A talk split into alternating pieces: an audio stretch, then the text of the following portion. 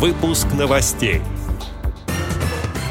В Музее истории Санкт-Петербурга появились новые тактильные копии картин. 15 февраля в России отмечается День памяти воинов-интернационалистов. Теперь об этом подробнее. Студия Антон Агишев. Здравствуйте. 15 февраля в России отмечается День памяти воинов-интернационалистов, исполнявших служебный долг за пределами Отечества. В этот день, в феврале 1989 года, завершился вывод советских войск из Афганистана. Памятная дата установлена, чтобы напомнить об этом событии, а также в память о советских солдатах и офицерах, не вернувшихся с афганской войны. 15 февраля вспоминают не только ветеранов войны в Афганистане, но и других российских военнослужащих, принимавших участие в вооруженных конфликтах за пределами страны.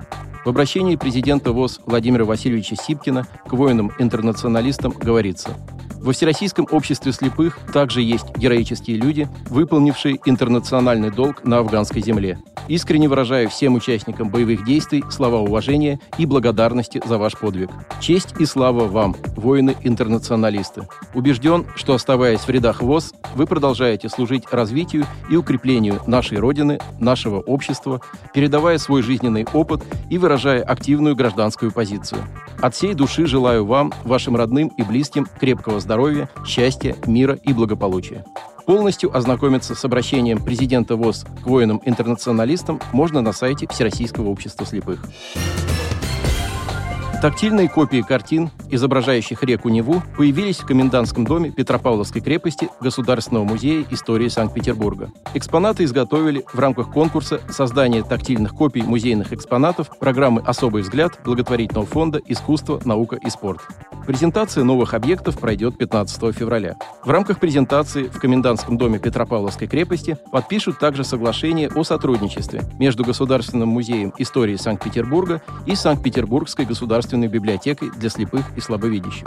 Рельефные копии получили, в частности, картина «Панорама наводнения» Иоганна Фридриха Килькера и работы художников Алексея Боголюбова, Максима Воробьева, Александра Бегрова и других. Произведения изображают Неву в разных районах города, в разное время года и при разной погоде. Модели картин создали в мастерской Ольги и Михаила Шу. Музей истории Санкт-Петербурга вошел в число победителей конкурса на создание тактильных копий экспонатов, который проводился в конце 2021 года. Доступные незрячим посетителям модели пополнили экспозицию благодаря поддержке программы «Особый взгляд».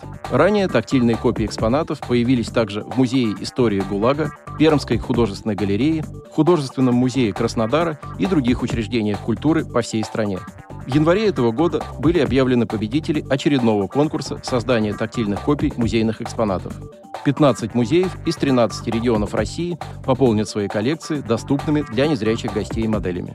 Отдел новостей «Радиовоз» приглашает к сотрудничеству региональной организации.